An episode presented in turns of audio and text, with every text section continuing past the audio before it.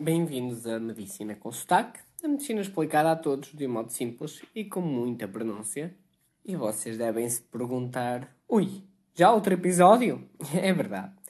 Uh, e o motivo é simples: estou com Covid, infelizmente, pela segunda vez, apesar de tentar fazer tudo direitinho com sintomas. Isto continua a não ser nenhuma brincadeira, aquela história que o Covid já não existe. Existe e, e fiquei com febre e fiquei bastante doente.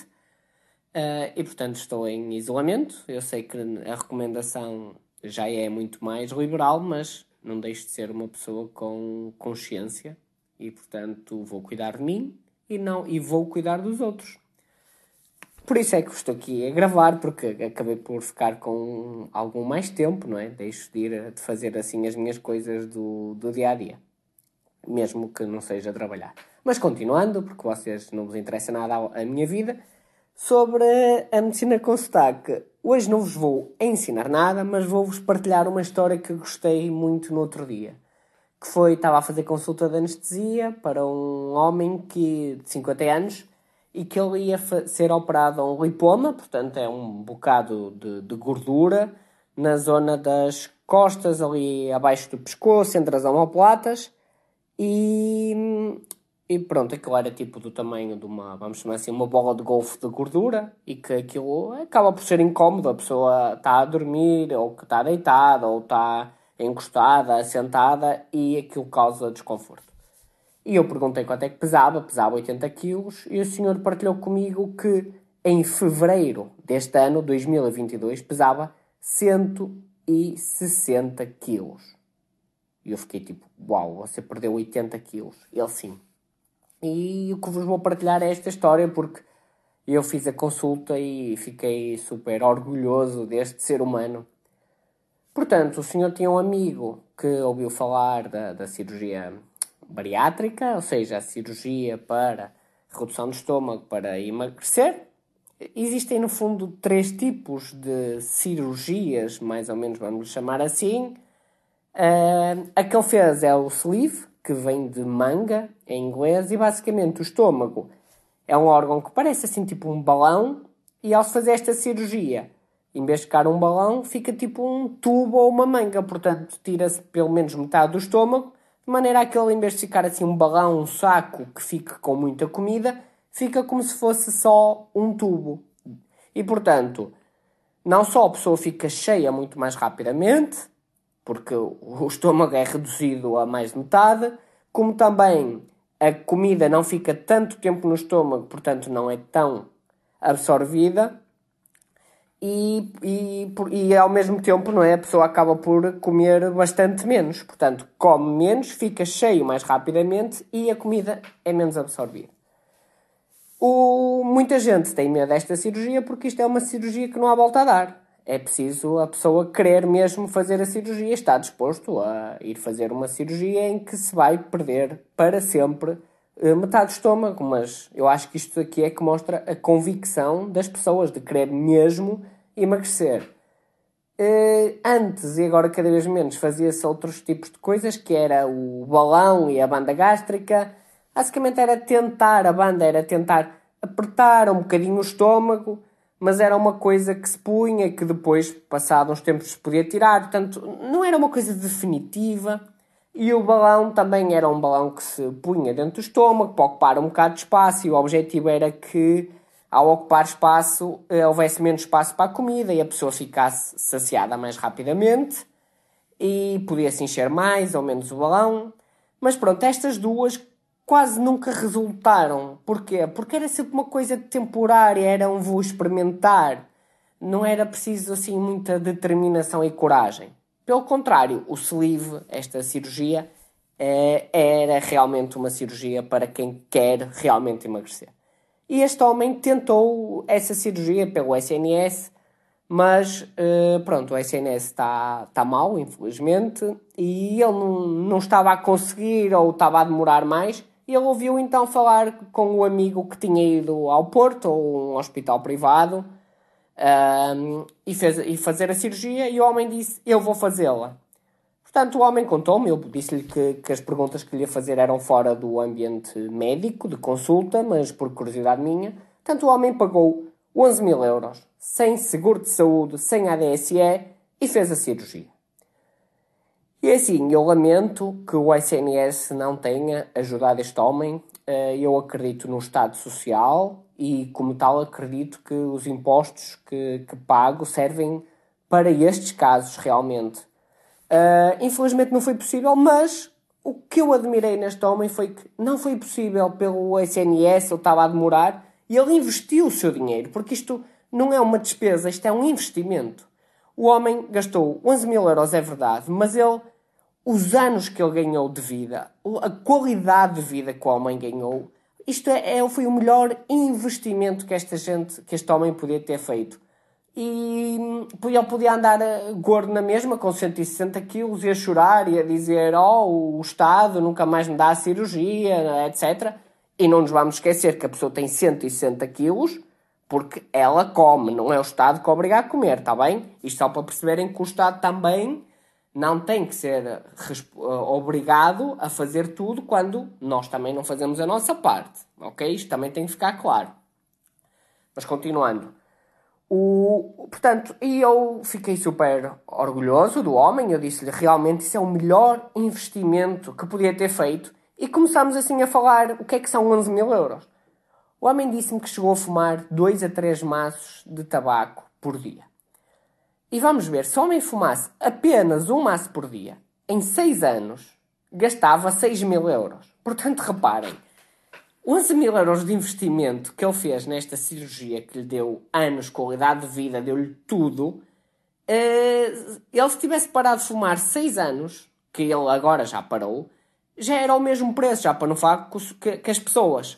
Vou fazer aqui uma conta muito rápida, estou aqui com o computador. Uma pessoa que fuma aos 15, 25, 35, 45, 55, 65, 5 anos, vezes 365 dias, vezes 5 euros, portanto, isto dá 5. Ah, fala, esqueci-me, é 50 anos vezes 365 dias versus 5 euros vezes.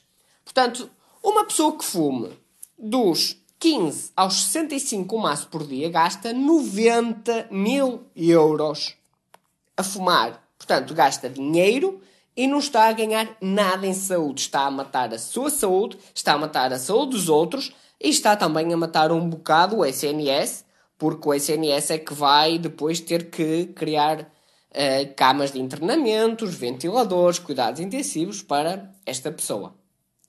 Portanto, mas mais maneiras de que é que este dinheiro é um investimento? Uh, infelizmente, toda a gente em Portugal tem, tem um carro, mas vejamos, um carro de 20 ou de 30 mil euros, a função é exatamente a mesma.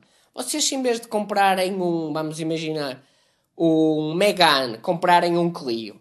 Ou se em vez de comprarem um Audi A4, comprarem um A3, sei lá, ou um BM Série 5, um Série 3. Facilmente a despesa, a diferença é mais de 10 mil euros. Portanto, por exemplo, poupar 10 mil euros num carro, e estou a falar num só carro, muita gente tem 2, 3, 4, 5 carros ao longo da vida. É, é brutal. E o ideal até era nem comprar carro e, e andar sem ele e poupar esse dinheiro. Mas para verem que o homem pagou 11 mil euros da cirurgia, mas estes 11 mil euros na vida pá, foram um investimento fantástico, muito melhor do que se tivesse investido em, em cigarros, que só o matava, ou investido uh, num carro melhor, que também não lhe ia servir de nada de especial. E, e o homem até brincou, eu brinquei com ele ao início, disse, olha, você perdeu a minha pessoa em si. Portanto, ele perdeu cerca de 80 quilos e eu peso 60 e poucos. Portanto, era como se o homem andasse comigo às costas todos os dias. O homem até, até brincou comigo a dizer: Olha, eu costumo dizer aos meus amigos que eu andava com 16, 16 uh, garrafões de águas de 5 litros atrás de mim. E portanto, agora imaginem aquele homem que está ali à minha frente. Ele, há, há menos de um ano atrás, era ele mais 16 garrafões de 5 litros de água em tudo. Claro que aqueles joelhos não vão aguentar, claro que as dores não, não vão aguentar, percebem? Uh, por isso é que. E o homem, inclusive, já tinha sido operado duas vezes ao joelho. O corpo nunca ia aguentar aquele peso. Portanto, foi sem dúvida o melhor investimento. E mais, o homem agora finalmente pode ser operado ao lipoma. Porquê? O lipoma é nas costas. Provavelmente vai precisar de anestesia geral.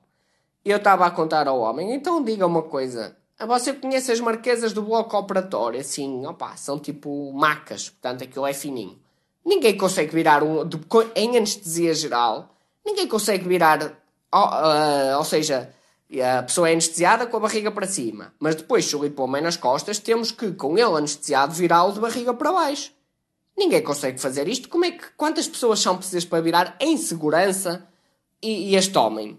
É, é, é quase, não é impossível, mas é quase impossível.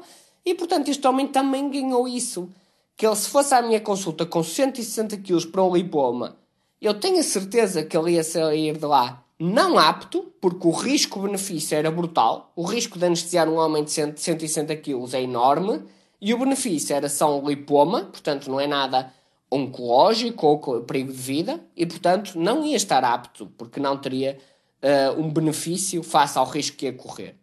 E agora, com 80 quilos, está apto para esta cirurgia. E pronto, se calhar falei de modo muito efusivo, mas eu costumo sempre ver o contrário, não é? Que é aquela história. Ah, é o ar que me engorda, ah, eu nem como nada, eu só bebo água e, eu penso sempre ali aumentar. E às vezes apetece ser mauzinho, não é? E dizer, olha, coitados então na, na Etiópia, não é? Ou no Sudão do Sul, porque o ar lá deve ser lixado. Porque eles lá, o ar deve ser tão mau que eles estão todos magrinhos. Aqui em Portugal é isso, basta o ar para a pessoa ficar obesa. Pronto, portanto, desculpem-me se calhar o desabafo, e, e mas uh, fiquei muito feliz com isto. Foi uma consulta que me fez sair de lá com, com um sorriso, com orgulho e com uns parabéns de os 11 mil euros mais, mais bem investidos na saúde uh, que eu vi. Uh, portanto, uh, e pensem ao contrário, não se, esperemos nós não ter que chegar aos 11 mil euros e se calhar investir uh, mil euros numa bicicleta elétrica ou numa bicicleta não elétrica em vez de, de andar tanto de carro e aos poucos ir fazendo mais desporto, investir uh, 20 ou 30 euros por mês num ginásio ou em alguma atividade que gostem e assim, acima de tudo, porque está na Constituição Portuguesa, não é só o Estado que tem a obrigação de nos dar cuidados de saúde, nós também temos a obrigação de promover e de cuidar da nossa saúde. Está na Constituição Portuguesa.